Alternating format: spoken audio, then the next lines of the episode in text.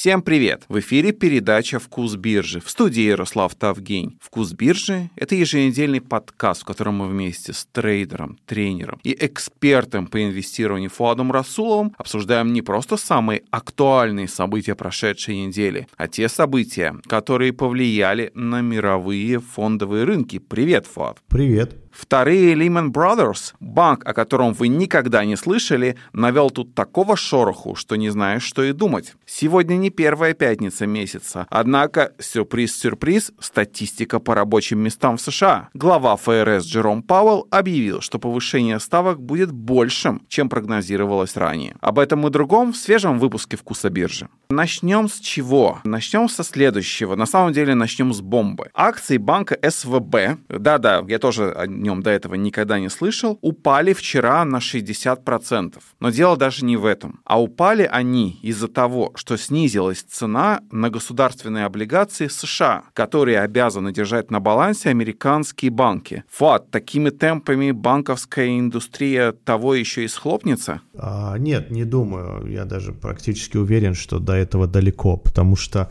состояние банков сейчас куда лучше, чем было в восьмом году. В разы, в сотни раз, может быть. Э, другое дело, что отдельные банки могут быть не в лучшем состоянии, но в целом банковская система очень даже неплохо выглядит. А, что я могу сказать? Уже второй банк, ну, первый можно не называть особо банком, это такой криптобанк, криптомостик между реальным миром финансов и криптомиром финансов. Он, конечно же, лег не из-за того, что там облигации держали или, или какие-то проблемы, а, реальные проблемы. Он лег из-за криптоиндустрии.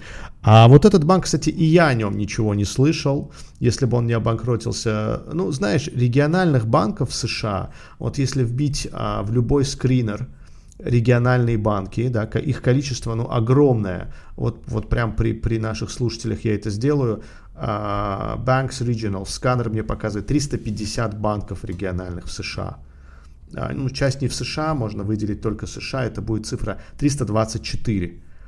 И наш банк, ну, тот, о котором мы сейчас говорим, тот, что рухнул, но он еще не до конца рухнул, но все дело идет э, к этому сценарию. Э, он у нас по капитализации сейчас э, на 22 месте, но надо понимать, что капитализация очень сильно упала. Сейчас банк стоит 6 миллиардов, а буквально там год, год назад, полтора, цифра была в разы больше, может в 10 раз больше. А я посмотрел активы этого банка, чтобы проверить, насколько э, он крупный, насколько он системообразующий, будет ли это второй, как ты сказал, Lehman Brothers. Э, net loans, кредиты, да, 73 миллиарда. В то же время, как в то же время у банка Trust Financial Corporation 321 и у Fifth Third, это еще один такой банк, Bancorp, Fifth Third Bancorp, у него 119.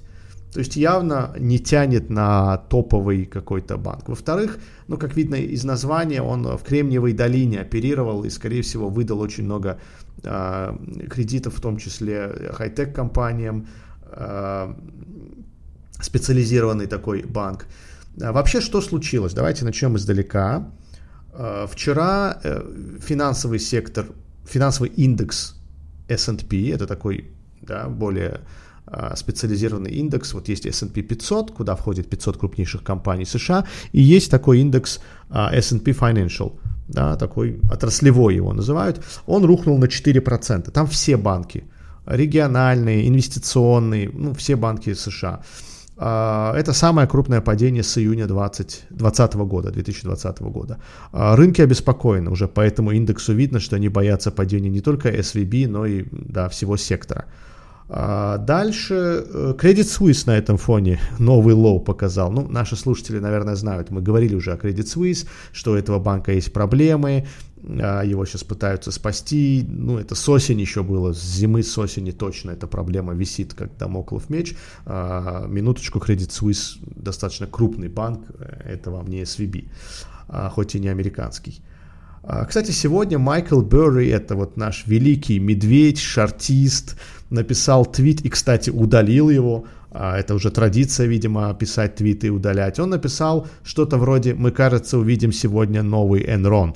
Что такое Enron, если кто не знает, возможно, наши юные зрители не застали проблему Enron, я застал, я уже тогда был на рынке, только пришел. Enron это крупный энергетический гигант, я как-то уже давал справку в подкастах, энергетический гигант, который обанкротился вот в, в начале века, а, они обанкротились не из-за того, что упали цены на газ или нефть, они обанкротились потому, что очень много у них было деривативов, разных фьючерсов на нефть, газ, сложных инструментов, они там не хеджировались, хедж это хорошая вещь, она как раз э, уберегает от рисков, а, они больше были скорее финансовой компанией, которая не просто газ продает или нефть продает, а, а, а скорее Э, играет, да, хорошее слово, играет на фьючерсах и опционах на эти нефть и газ, строит сложные э, продукты э, структурные, да, в общем, на этом они погорели. И не уверен, что будет новый Enron, по активам, по, по, по кредитам банк не тянет на системообразующие, но, знаете, э, риск заражения, да, Э, есть такая, такой термин контагиозность в медицине, э, риск заражения, передачи этого вот вируса, страха другим банкам, он все-таки есть. А, не буду преувеличивать, но и преуменьшать. Э, каким бы ни был банк специализированным, там Кремниевая долина, активов немного, все-таки, когда инвесторы боятся, они могут, в общем, свалить все и вся. А, другое дело, что акции банковских компаний не влияют на, э, не сильно влияют, напрямую не влияют на здоровье банковской системы. Да? Тут важно все-таки другое. Рынок свопов банковских, кредитные линии, ФРС на этом рынке тоже может помочь, да, РЭПу, соглашение. Это все банковские продукты, которые поддерживают ликвидность на банковском рынке. А то, что акции упали, а, вот в финансовой системе от этого сильных проблем не будет. Итак, а, что случилось? На самом деле тут в двух словах можно даже сказать. СВБ банк продала ценные бумаги с убытком 1,8 миллиардов со своего баланса и решила привлечь вот на этот убыток деньги – капитал, не деньги, капитал э, восполнить, но это не удалось. Э, привлечь капитал не удалось, э, провалилась вот эта вот затея собрать с рынка новые деньги, и банк, скорее всего, будет идти на банкротство. Акции рухнули, вот сейчас они стоят 60 долларов, а когда-то стоили аж целых, сейчас я точно скажу, SVIB, да, SVIB, На пике, на пике, нет, это не SVIB, SIVB, я немножко перепутал буквы местами. На пике, вот на weekly графике видно, это был 21 год, конец года, зима, 761 доллар. Вот они только сегодня падают на 42% и уже стоят 61, хотя на минимум было даже там 30-38, а когда-то было 761. Так вот, а, сразу пять венчурных инвесторов, которые а, участвовали в капитале этого банка, выводят деньги из компании, а, типа Eden Block, там а, Mechanism Capital, а, и они опасаются, что повторится история Silvergate, это вот криптобанк, который рухнул на прошлой неделе. А, я думаю, что... Да, кстати, банк сразу же заявил, мол, сохраняйте спокойствие, все нормально, банк не рухнет, а, кстати, другой гигант, другой активный да, участник Уолл-стрит, а, легенда даже, я бы сказал, Уолл-стрит, а, Билл Экман, это вот глава хедж-фонда Pershing Square, он заявил, что если СВБ рухнет, то это разрушит очень важный двигатель экономики.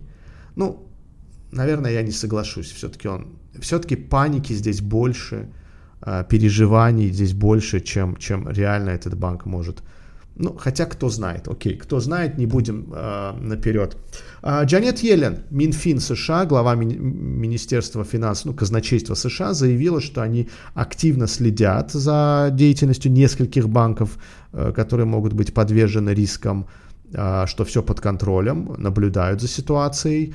Э, и я думаю, 730 миллиардов, э, 73, извиняюсь, миллиарда а, долгов Э, может, у них какие-то другие обязательства есть, надо посмотреть баланс. Я думаю, это не такая большая сумма, я думаю, справятся.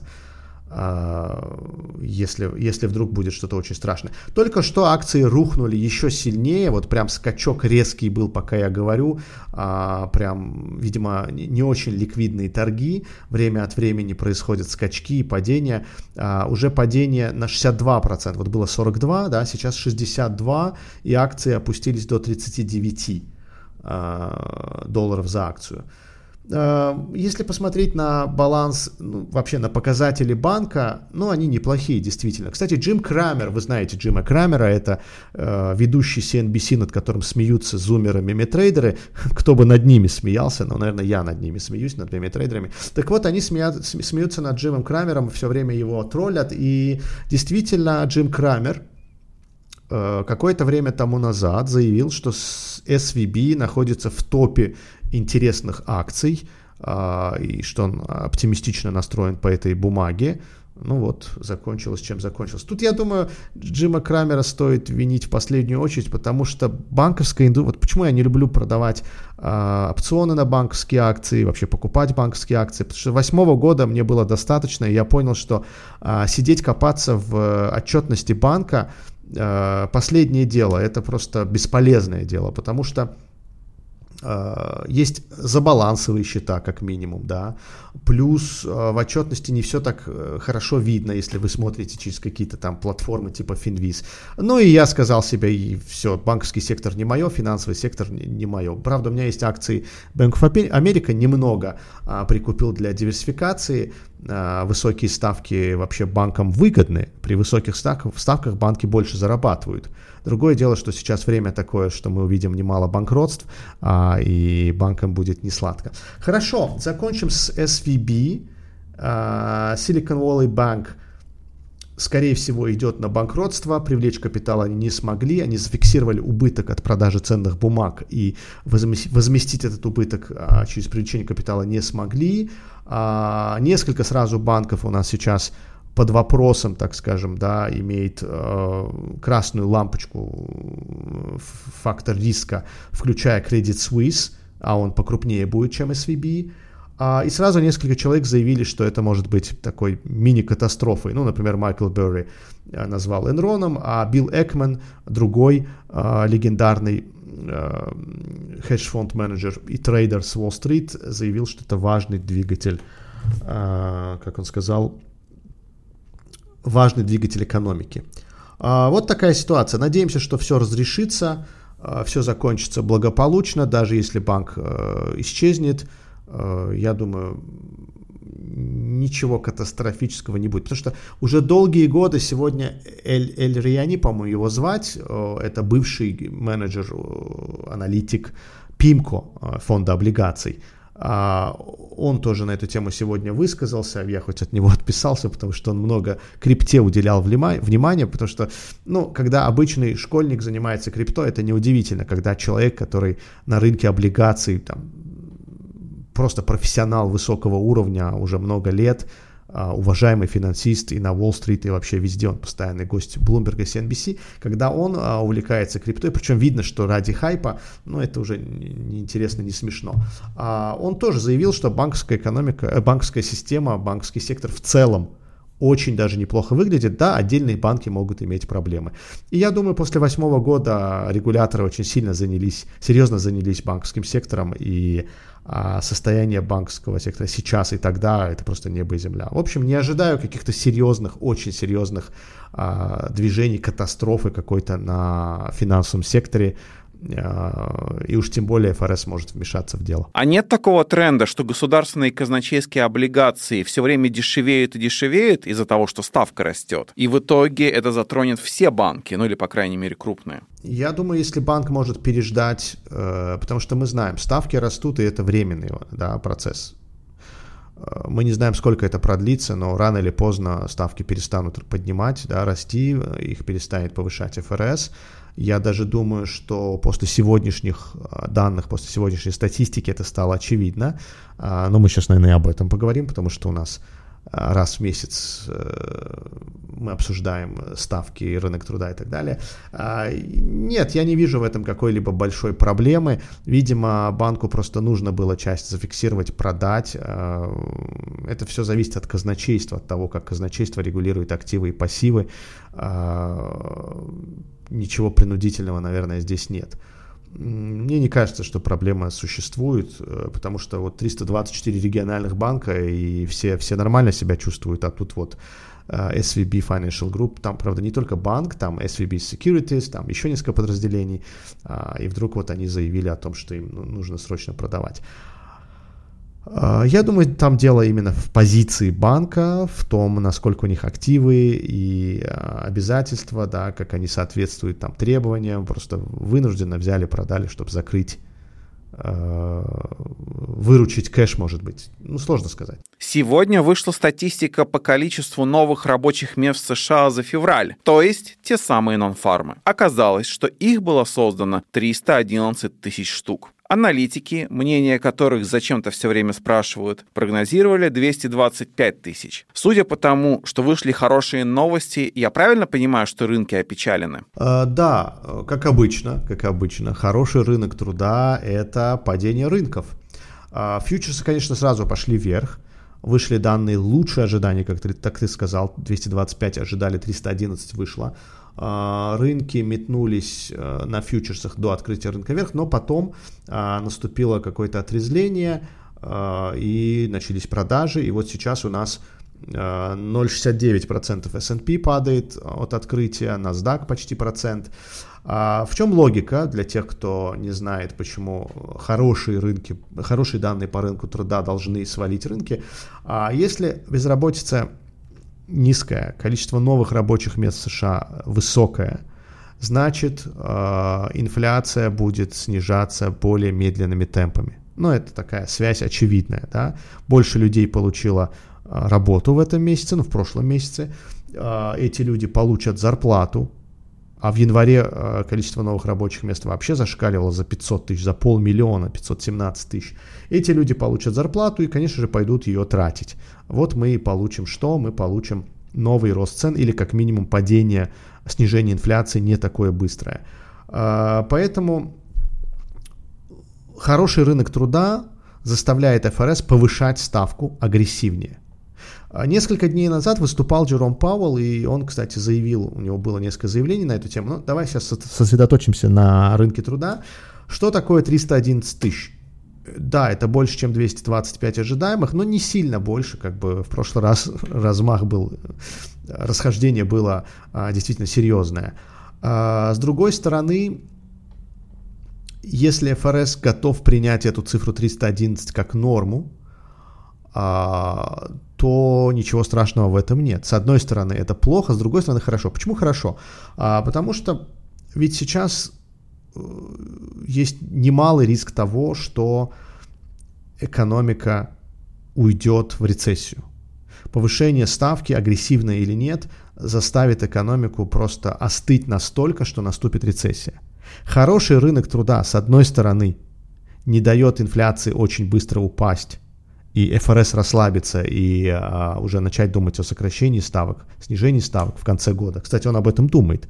А, что, как бы, э, какой бы высокая инфляция ни была, а, каким бы, какими бы ни выходили данные по рынку труда хорошими, мне, мне кажется, что к концу года вероятность начала снижения ставок в США, а, эта вероятность достаточно высокая. Так вот, а, хорошая новость заключается в том, что если рынок труда хорош, рынок труда не ушел в минус как минимум, а показывает бурные темпы, значит говорить о рецессии рановато.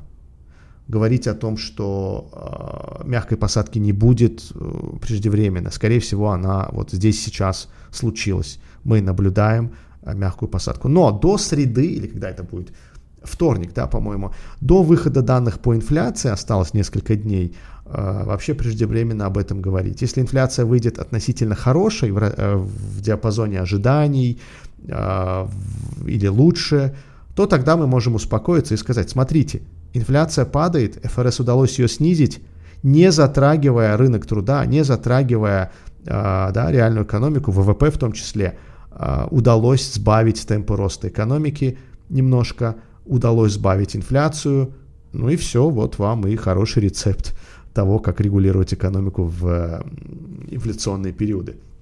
Поэтому 311 это скорее, конечно, овер, да, как говорится, э, больше, чем ожидалось, э, но не катастрофа. В прошлый раз было 517. За два месяца 800 тысяч. Что творится, да? Э, американская экономика просто настолько сильна, что даже с такой ставкой почти 5%, 4,5-4,75, она, американская экономика, генерирует достаточное количество рабочих, рабочих мест. А, вот так, в общем, цифры хорошие с одной стороны, с другой стороны, как бы это ни повлияло на рост ставок на следующем заседании. Бурный рост ставок, конечно, будет рост ставок, однозначно ставку не сохранят на том же уровне и точно не понизят, но 0,5 или 0,25, какая-то интрига была неделю назад, она и сейчас сохраняется. А, в процентном соотношении все немножко изменилось. Но вот это и волнует рынки как бы Джером Пауэлл не нажал снова на газ. А тот факт, что Пауэлл заявил, что повышение ставок будет больше, чем это изначально ожидалось, не означает, что он уже примерно представляет, какой будет инфляция в среду? Нет, Джером Пауэлл ничего не представляет, не фантазирует, потому что все зависит от выходящих данных. Он даже открыто об этом говорил. Джером Пауэлл и ФРС сейчас точно ничего не знает. Они работают в режиме да, поступления данных и реакции реагирования на эти данные.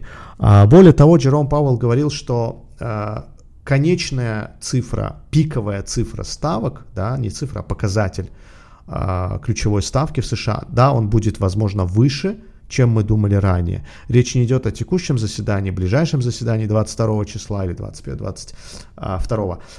Вообще пик ставок. И ну, как быстро мы дойдем до него, это тоже вопрос. Можно повышать резко на 0,5 и потом еще раз на 0,5, или же медленно в течение года по 0,25 и вот бороться с инфляцией. А, так что Джером Пауэлл, конечно, изменил свое мнение немножко и это нормально, это говорит о том, что ФРС достаточно, э, так скажем, тр- прозрачно, тр- транспарентность высокая, а достаточно открыт и э, общается с рыночным сообществом. А, так вот, что случилось? Джером Пауэлл два дня назад выступал перед банковским советом, да, перед э, конгрессменами и заявил, что ФРС готов повысить ставку, подготовился уже повысить ставку на полпроцента. Рынки исключали такую возможность, практически она была, а, вероятность повышения на полпроцента была в районе там 20-25%, а вероятность повышения на 0,25% на ближайшем заседании была в районе там 75%. Э, после его заявлений все поменялось, ровно поменялась местами вероятность. Рынки вчера еще считали, что повышение на 0,5 будет с вероятностью там 80%, и на 0,25 с меньшей вероятностью 20%. И только что, после выхода нон-фармов, снова рынки поменяли свое мнение и теперь склоняются к тому, что нет, все-таки повысят на 0,25. А, я, по-моему, даже где-то на каком-то подкасте или где-то в статье говорил, что а, мне не кажется, что будет 0,5. Джером Пауэлл просто готовит рынки, чтобы не было какой-то ошеломляющей новости. Джером Пауэлл просто намекает, что есть такая возможность, мы следим за данными, не исключаем. А, но рынки испугались. Последние несколько дней рынки падают вот на этих вот страхах, что ФРС вдруг снова начнет повышать ставку на 0,5%. Это, конечно, будет не катастрофой, но неожиданностью. Вот э, Джером Пауэлл и готовит рынки вот к так, такому сценарию. Э, сейчас S&P, вот пока мы записываем, рынки уже открылись, падает на 0,4%. Э, это немного, я думаю, весь негатив уже учтен. Кстати, посмотрите, какие э, сильные быки на рынке. У нас банковский кризис, ну, маленький такой, да, какая-то э, новость небольшая о том, что, возможно, в банковской системе не все так хорошо. У нас проблемы с банками, как минимум, небольшие.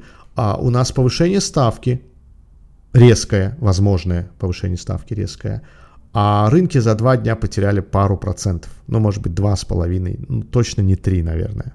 Хотя от пика может быть около трех, но это же немного. То есть а, медведи продают, паникеры уходят с рынка, а быки закупаются. Да, перевес в сторону медведей пока, но падение в районе 2-2,5% на таких вот серьезных а, медвежьих новостях, которые еще в восьмом году свалили бы рынки на несколько процентов, или а, в начале а, вот этого вот, э, вот этой волны коррекции свалили бы сильнее. Сейчас уже рынок устал. Он считает, что, мне кажется, весь негатив уже в цене, ничего страшного не происходит, а если происходит, то мы уже понимаем, что это все могло бы случиться. Экономика пока в нормальном состоянии, да, 311 тысяч рабочих мест это вам не шутки. И поэтому вот такая слабая реакция на, казалось бы, серьезные а, негативные новости. Медведи продают, паникеры уходят с рынка. Вот на этой позитивной ноте мы сегодня закончим. Это был «Вкус биржи». В эфире Ярослав Тавгень, а также трейдер, тренер и эксперт по инвестированию Фуат Расулов. Мы говорили о... Ой, а много о чем мы говорили сегодня применительно к американским рынкам. Перемотайте и послушайте. И параллельно подписывайтесь на наш аккаунт на разных подкаст-платформах. Apple Podcast, Simplecast, Player FM, Google Podcast, Spotify, Spotify, а также других. Слушайте, комментируйте, ставьте нам оценки. Мы всем рады. Спасибо. Спасибо. Удачи на рынках.